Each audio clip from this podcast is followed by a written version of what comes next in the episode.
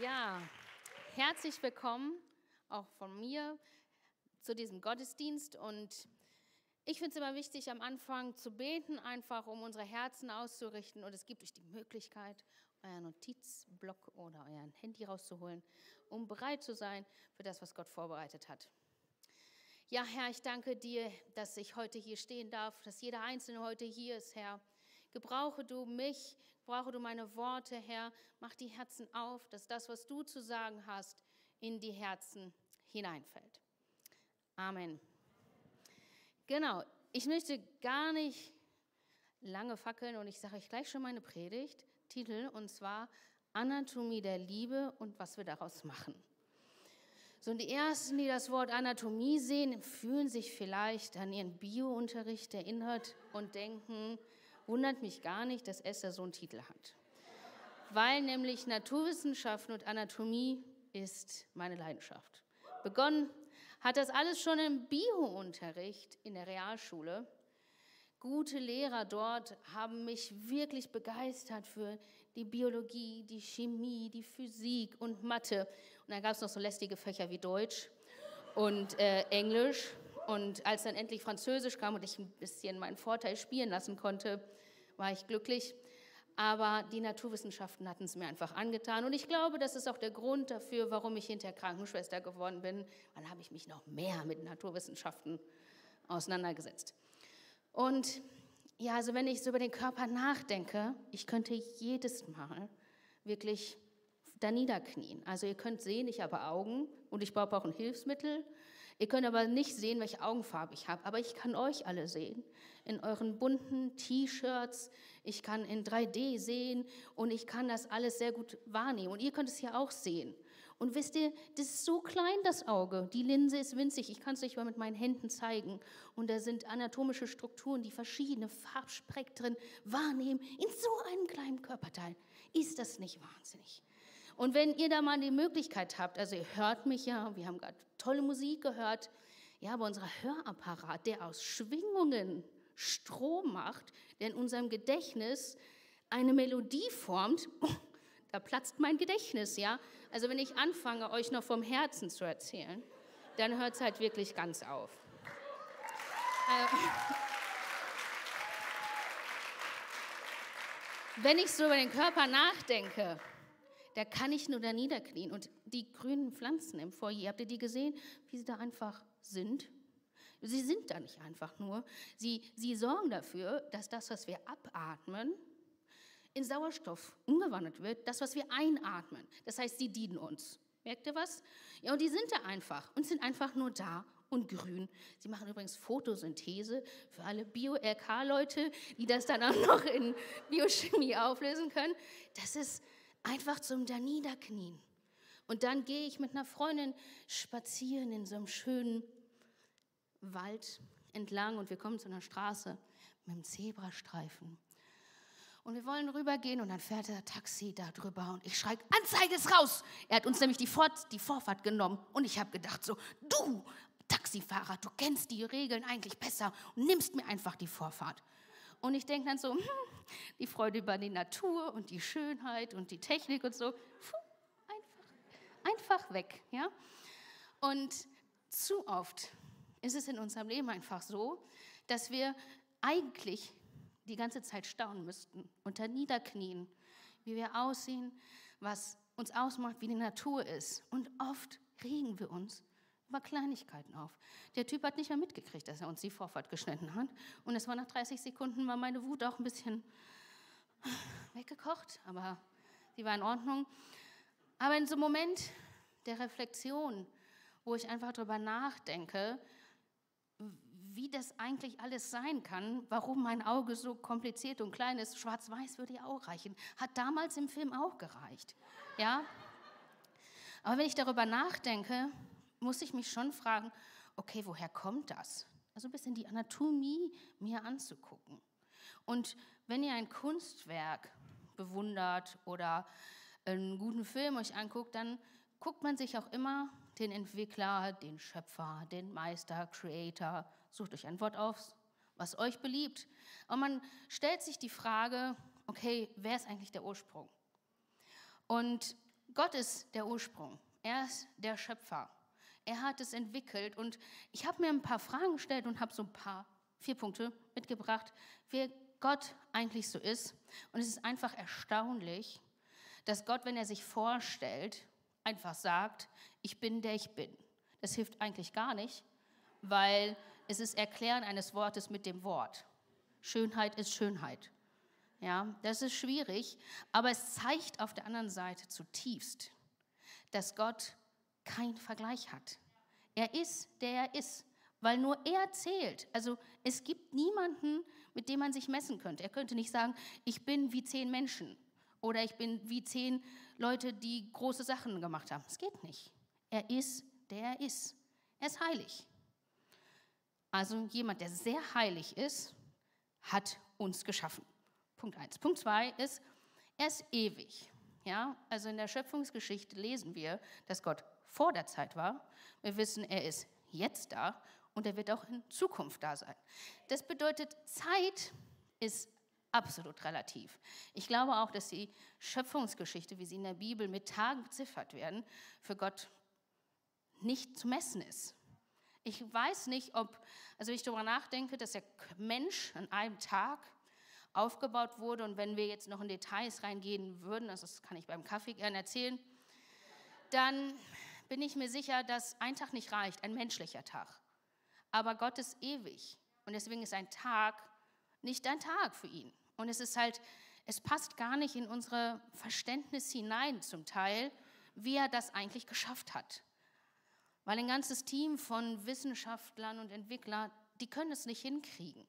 Ja, also wir brauchen, damit das Herz ersetzt wird, große Maschinen, die so groß sind wie ich. Es gibt auch schon kleinere Modelle, die ein Herz ersetzen können. Ja, aber Gott hat es hier geschafft. Das macht eine Faust, das ist eure Größe eures Herzens. Und es hat, es hat angefangen zu schlagen, als ihr noch nicht mal geboren wart. Ja, also man muss sich das mal vorstellen. Und es schlägt ohne Gehirn. Das, es ist einfach, ich bin begeistert davon. Und Gott ist halt auch allwissend. Ja, er wusste das schon sehr lange, was er entwickelt hat. Und in Hebräer steht drin, vor ihm ist kein Gedanke verborgen. Er kennt alles, er weiß alles. Manchmal ist es unangenehm, also vor allem, wenn man Quatsch gemacht hat, dass Gott alles weiß und kennt und auch jede Gedanken. Auf der anderen Seite ist es halt auch so befreiend, dass Gott alles von uns kennt. Er kannte uns, bevor wir geboren wurden. Er wusste, wie wir heißen werden, auch wenn unsere Eltern am Standesamt spontan entschieden haben und dann den falschen Namen genommen haben, wusste Gott das schon, dass du so heißen wirst. Und er hat die Haare in deinem Kopf gezählt.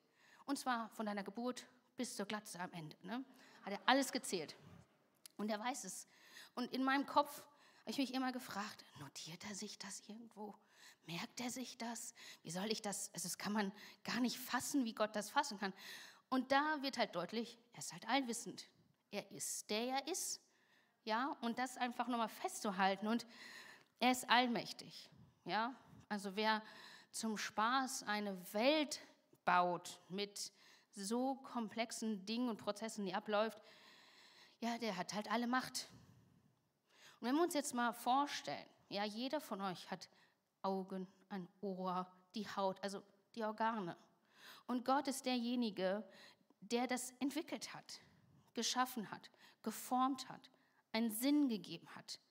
Dann müssen wir noch theoretisch jeden Tag da niederknien und sagen, ich bin gemacht von jemandem, der nicht zu vergleichen ist. Und es ist so, so stark. Und oft sind wir halt einfach in diesem Alltag drin und denken, ach, und das stimmt nicht. Und unsere Wirbelsäule, eigentlich ist das alles nicht richtig. Und unsere Nebenhöhlen, eigentlich müssten wir krabbeln, damit wir nicht die ganze Zeit Entzündungen haben. Und dann denke ich so, wir wissen es nicht, warum es genau so ist. Gott hat einen Plan damit gehabt. Und ähm, dieses Kunstwerk des Menschen, der Natur, der Welt, des Ökosystems, also es gibt so viele Beispiele, ist so schön und kunstvoll. Und wenn ich an Kunst denke, muss ich an meinen Kunstunterricht denken und an eine ganz besondere Aufgabe, die ich hatte. Und zwar mussten wir ähm, in eine leere Milchtüte ähm, Gips mischen und aus diesem Gipsklotz etwas schnitzen, ein Tier. Das einzige Faszinierende an dieser Aufgabe war, zu sehen, dass aus Pulver mit Wasser eine warme Reaktion kommt und dann was Festes rauskommt. Das hat mich begeistert. Einen Fisch draus zu machen, nicht. Ähm, es wurde dann ein Viereck mit einem Dreieck und dann habe ich gewartet bis zur Abgabe und ähm, habe mich ein bisschen dumm angestellt, muss ich sagen. Also, und habe das dann mit nach Hause genommen. Und meine Schwester hat dann aus diesem viereckigen Klotz mit dem Dreieck einen Fisch gemacht. Ich war ihr sehr dankbar. Und, aber wenn wir an meinen Fisch denken an den Menschen denken in seiner Anatomie, sehen wir eigentlich, dass derjenige, der das erschaffen und entwickelt hat, wesentlich motivierter war als ich. Also um ein Vielfaches. Ja, also wenn ihr denkt, dass der Mensch ein Zufall ist oder ihr ein Zufall seid, dann kann ich euch sagen, nein, das funktioniert so nicht. Ja, Gott, die Natur und unser Körper und unser Sein ist kein Ergebnis eines lustlosen Künstlers. Da ist jemand, der hat sich da Gedanken zu gemacht. Ja, der hat sich Gedanken dazu gemacht, dass die ganzen Organe hier in meinem Inneren nicht nach unten fallen, der Schwerkraft nach, sondern sie halten da, wo sie sein sollen. Das ist ein Meisterwerk der Technik. Ja, dass die Pflanzen so arbeiten, dass wir genug Luft zum Atmen haben. Da hat jemand noch weiter gedacht, als wir denken konnten. Ja, und diese Details, das ist die Liebe in der Anatomie. Und deswegen, mir hat es immer gereicht, den Körper und die Anatomie zu sehen, um zu sehen, wie sehr Gott mich lieb hat. Ich brauchte keine Wunder, keine Beweise. Manchmal ist Wunder ganz nett, aber allein zu sehen, die Augen zu öffnen, die Schönheit der Natur zu sehen, habe ich gedacht, das ist Liebe. Liebe im Detail, das ist Hingabe. Ja, und das ist so tief. Und auch wenn du denkst, dein Alltag und dein alles lässt dich los, hey, guck in den Spiegel. Die Predigt von Victoria letzte Woche im Ebenbild Gottes geht da an diesem Punkt noch viel tiefer. Und ich ermutige dich, wenn du letzte Woche nicht da warst, hör dir diese Predigt an. Ja, ein Blick in den Spiegel zeigt uns so viel über die Liebe, die Gott in jede einzelne Zelle gegeben hat. Und Zellen sind nicht einfach nur Quader mit Flüssigkeit, sondern da sind noch ganz viele kleine Sachen drin. Die Bio-EK-Leute kann ich das erklären. Ähm, und es ist so wunderbar. Ja, da wird sogar Strom gemacht. Unglaublich. Man könnte jetzt denken, das sind, ja, wir haben ja alle Augen und Ohren, das sind alles billige Kopien. Und Gott hatte zwei Blaupausen, ein Mann, eine Frau. Und bei dem Mann hat er aus dem X ein Y gemacht und dann hat er gesagt, passt. Ähm, und ich zeige euch jetzt hier drei billige Kopien und die Anna wird mir dabei helfen. Und das sind Vasen, die haargenau gleich sind. Und dass der Körper dem gerade Leben eingehaucht wird in Form von Wasser. Ja. Und genau, danke dir. Manchmal denken wir, ja, eins gleich dem anderen, kennt man einen, kennt man alle, aber dem ist halt nicht so. Und ich habe für euch eine Bibelstelle mitgebracht, die ich euch gerne vorlesen möchte. Aus 1. Korinther 12, 4 bis 7 so verschieden die Gnadengaben auch sind, die Gott uns gibt, sie stammen alle von einem und demselben Geist. Und so unterschiedlich auch die Aufgaben in der Gemeinde sind, so ist es doch derselbe Herr, der, sie uns, der uns dazu befähigt. Es gibt verschiedene Wirkungen des Geistes Gottes, aber in jedem Fall es ist Gott selbst, der alles bewirkt. Wie auch immer sich der Heilige Geist bei jedem Einzelnen von euch zeigt, seine Gaben sollen, den ganzen, sollen der ganzen Gemeinde nützen. Das bedeutet, dass Gott nicht einfach nur Kopien erstellt hat, sondern hat jedem Einzelnen noch etwas hinzugefügt. Und etwas Besonderes. Und zwar nicht einfach nur etwas, sondern etwas ganz Spezielles, was einer Gemeinschaft nützt. Und diese Vasen sind mit klarem Wasser gefüllt und das werden wir jetzt ändern. Und wenn wir geboren werden oder wenn Gott an uns denkt, dann fügt er dieser klaren Flüssigkeit noch etwas Besonderem hinzu.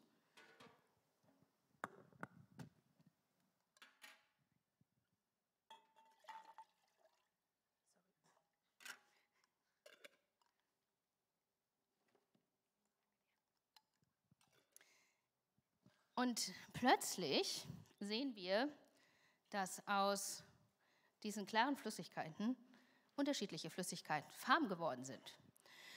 Und wenn wir jetzt mit Lichttechnik dahinter gehen würden oder uns das einfach angucken, sehen wir, dass diese klare Flüssigkeit ein Unterschied plötzlich ist und sie anders strahlen und eine andere ja, Aufgabe, Funktion haben plötzlich. Und zwar, sie erfreuen uns, weil sie schön aussehen. Es ist halt nicht einfach nur klare Flüssigkeit. Wir können nicht mehr durchgucken, aber wir können sehen, es hat sich verändert. Und so ist das bei uns Menschen auch. Wenn du denkst, du bist eine billige Kopie von irgendwem und irgendwas, ist das nicht wahr. Gott hat uns was Besonderes, was Einzigartiges, was uns ausmacht, gegeben, ja? Und das ist so wertvoll.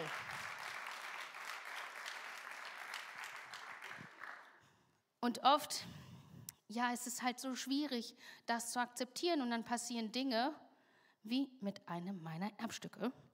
Und zwar habe ich ähm, eine Tasse geerbt. Also ist eigentlich ein Teeservice, habe ich geerbt. Und das ist eine Tasse davon. Und sie ist besonders, weil sie hat da einen kleinen Sprung und es ist meine Tasse. Und sie ist dafür da, dass ich daraus Tee oder Kaffee trinke. Dafür hat sie der Töpfer entwickelt. Und sie ist so besonders, sie hat auch noch ein Gold dran, sie ist total dünn. Wenn ich Kaffee einfülle, kann ich den Kaffee durch das Porzellan sehen. Das ist so wertvoll. Wisst ihr, was ich damit mache? Ich stelle sie in den Schrank. So. Und ihr, manchmal fühlt sich das so in unserem Leben an. Wir sind eine Vase mit besonderer Flüssigkeit, die besonders geschaffen wurde von jemandem, der unvergleichlich ist. Oder wir sind eine besondere Tasse. Und was machen wir? Wir stellen uns in den Schrank und am besten noch nach ganz hinten, damit die Sonne nicht drankommt. Und dass, falls da jemand noch was davor stellt, noch besser, weil dann kommt da niemand mehr dran. Niemand kann es kaputt machen, niemand kann es schlecht reden. Ich muss es niemandem zeigen. Aber auch, ich muss mich nicht verletzlich machen. Ich schütze mich selber. Aber es geht so viel verloren, weil in dem Vers steht drin, dass Gott uns Gaben gegeben haben, die der Gemeinschaft nützen. Ja, in unserem Kontext ist es die Kirche. Ja, und wenn du entschieden hast, deine Gaben und Fähigkeiten in den Schrank zu stellen, dann fehlt etwas. Und es ist manchmal so schwierig. Also ich kenne das. Es gibt Phasen oder Situationen, Settings, Meetings oder Gruppen, wo ich bin und denke, hm, lieber ganz nach hinten, wie meine Tasse. Und es ist so schade, weil es halt sowas verloren geht, weil wenn wir uns nochmal daran erinnern, wer uns gemacht hat und uns was gegeben hat, dann müsste unsere Antwort eigentlich ganz anders aussehen. Und die Antwort auf diese Liebe müsste eigentlich ganz anders aussehen. Und ich habe drei Punkte mitgebracht, ähm, die uns helfen können. Es gibt noch mehr Ideen wahrscheinlich dazu, aber diese drei Punkte können uns helfen, uns aus unserem Schrank herauszuholen, zu sehen, zu erkennen, was Gott mit uns und in diesen Farben vorhat und geplant hat. Und der erste Punkt ist, dass wir zuhören müssen. Weil wenn wir, wenn ich an diesen Menschen, der die Tasse entwickelt hat, denke, würde ich ihn ja fragen, was hast du eigentlich vorgestellt, was ich trinken soll daraus und zu welchen Gelegenheiten, kriege ich eine Antwort dafür rauf. Und es ist eigentlich das cleverste, die cleverste Idee ist, Gott einfach zu fragen, was hast du eigentlich vor? Was soll ich tun? Und zwar nicht einfach nur, soll ich in die Stadt ziehen, soll ich den Beruf erlernen, ist das der richtige Partner, erziehe ich meine Kinder richtig oder so. Manchmal geht es auch um die kleinen Dinge, wo man sich fragen muss, ist dieses Studienfach richtig? Und das ist auch schon eine große Frage. Aber man muss sich mit Gott hinsetzen. In unserer Welt ist es leider so, dass Zuhören immer schwieriger geworden ist.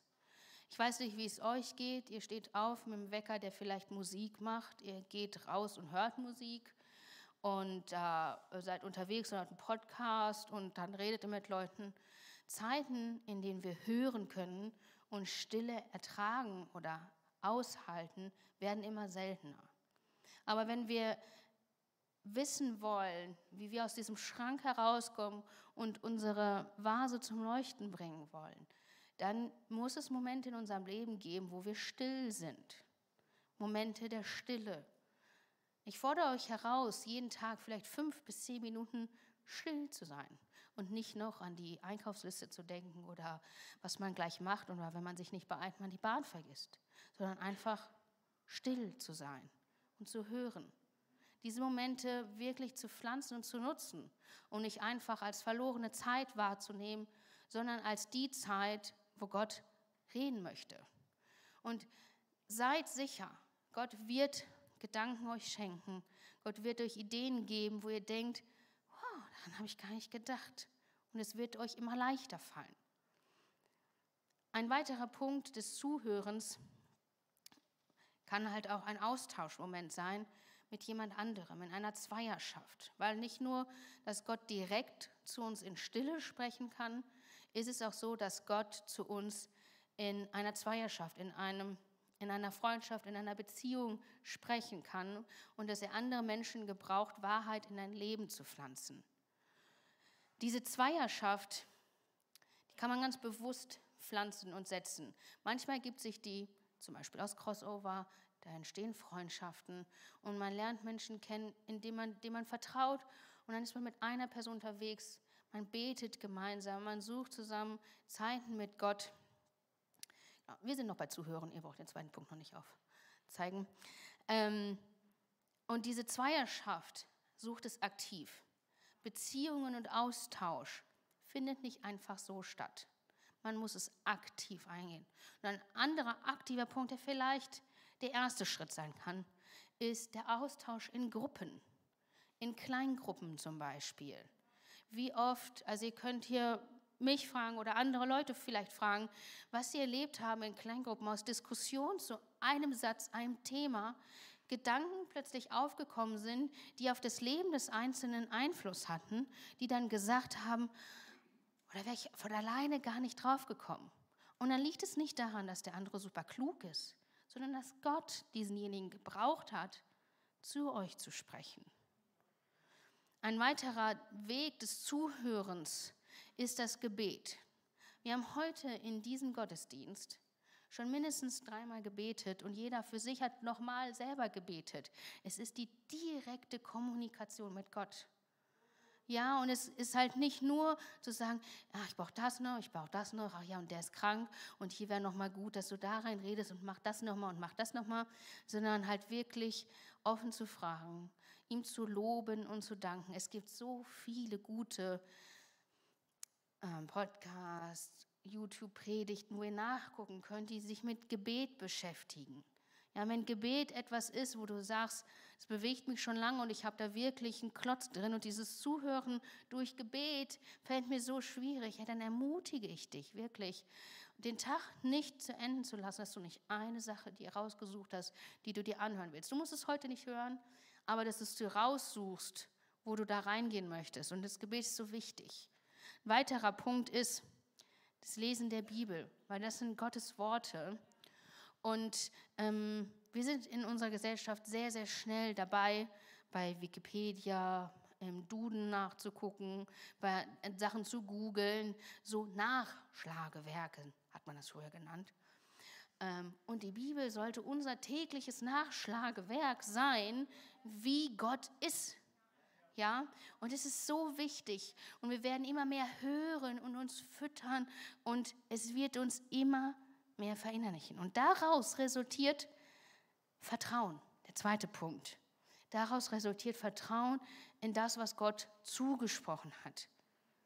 Und je mehr oder je wichtiger eine Entscheidung ist, die du treffen musst, oder je tiefer du in einem Thema im Schrank bist und raus möchtest, desto mehr Zeit solltest du dir nehmen, um zuzuhören um das Vertrauen zu stärken. Weil wenn das Hören stark ist, kommt das Vertrauen umso stärker hinaus. Es baut aufeinander auf. Und wenn du manchmal denkst, ja, es gibt diesen ganz klugen Spruch, Vertrauen verdient man sich in Tropfen, man verliert es im Bade. Also im, man schüttet es aus. Und wenn du sagst, Vertrauen in Gott, habe ich schon lange verloren. Kann ich dir sagen, dass das nicht daran liegt, dass Gott sich geändert hat, sondern es liegt höchstwahrscheinlich daran, dass der Punkt des Zuhörens in deinem Leben nicht aktiv war. Weil Gott ändert sich nicht. Hat er, er ist ewig. Er war vorher, er ist aktiv, jetzt und wird es später sein. Und wenn du sagst, ich habe kein Vertrauen und ich bin total unsicher und es geht gar nichts, dann geh auf den Punkt des Zuhörens. Nimm einen Schritt zurück, höre auf ihn und er hat sich nicht verändert. Auf ihn kannst du vertrauen. Manchmal ist Gott so, dass wenn man, habe ich auch schon erlebt, wenn man Entscheidungen treffen muss und Gott sagt, okay, Gott, ich habe dir das schon ein bisschen vorbereitet, das sind so drei Punkte, mach mal. Und Gott einfach sagt, hm, ich schreibe auf Krummlinien auch gerade, du kannst nichts falsch machen. Das verunsichert ein. Und dann halt Vertrauen zu bekommen oder zu haben, hat auch ein bisschen was mit Lebens- und Glaubenserfahrung dann auch zu tun, dann einfach aktiv zu werden. Und das ist mein dritter Punkt, ist Leben. Mein dritter Punkt, Leben, und zwar aktiv zu werden. Weil nämlich aus diesem Zuhören, das, was Gott uns sagt, entsteht Vertrauen und Sicherheit. Und die einzige Lösung darauf, der einzige Effekt, der darauf kommen werden muss, ist das Leben, es aktiv zu werden. Vielleicht bist du hier und die ersten Punkte hast du schon total verinnerlicht. Aber Gott sagt dir seit Wochen etwas, was du tun sollst, aber du nicht tust. Und das ist der dritte Punkt als Antwort auf diese Liebe, die Gott uns gegeben hat. Ja, also wenn wir nochmal das zusammenfassen und zurückgucken. Gott heißt so ein starker Schöpfer, starker Meister. Er hat alles an Liebe und Zeit in uns hineingegeben. Ja, in jedem unserer Zelle ist Liebe und seine Liebe drin. Und er hat uns ausgestattet mit etwas so Wunderbarem, mit Talenten. Und unsere Antwort darauf sollte immer sein, ihm zu hören, ihm zu vertrauen und zu leben. Weil ansonsten sind wir wie meine Tasse in dem Schrank gestellt. Und das war nie sein Plan. Das war nie sein Plan. Und das ist viel zu schade für die Tasse. Viel zu schade für eure Talente, die Gott euch gegeben hat, sie in den Schrank zu stellen und verstauben zu lassen. Ja, das ist so wichtig, diesen Weg aus diesem Schrank zu finden und ja, die Antwort auf die Liebe, die er uns gegeben hat. Und es ist so wichtig, dass, wenn ihr einen Punkt mitgenommen habt heute, das fix zu machen die Lobpreisband wird gleich mit uns singen. Und es wird ein Moment sein, wo wir wirklich reflektieren können über das, was Gott uns sagen möchte heute. Und ich mache dir Mut, dass du einen dieser Punkte aus der Predigt wirklich festmachst. Und ich weiß nicht, was es ist. Ist es, dass du darüber nachdenken möchtest, wie Gottes Liebe zu dir ist? Dass du noch nie so in den Spiegel geschaut hast, und sehen, gesehen hast, dass jede Zelle voller Liebe für dich ist. Ich weiß nicht, an welchem Punkt der Antwort der Liebe du bist. Ob es das Zuhören ist, ist es vielleicht das Anmelden in einer Kleingruppe oder ist es vielleicht, ja, dass du mehr Vertrauen brauchst oder dass du kein Vertrauen mehr hast in Gott oder mutig sein, Schritte zu gehen. In jedem Fall gib Gott eine Antwort. Wir werden jetzt gleich eher in den Song gehen und mach es wirklich fest und gib Gott eine Antwort darauf.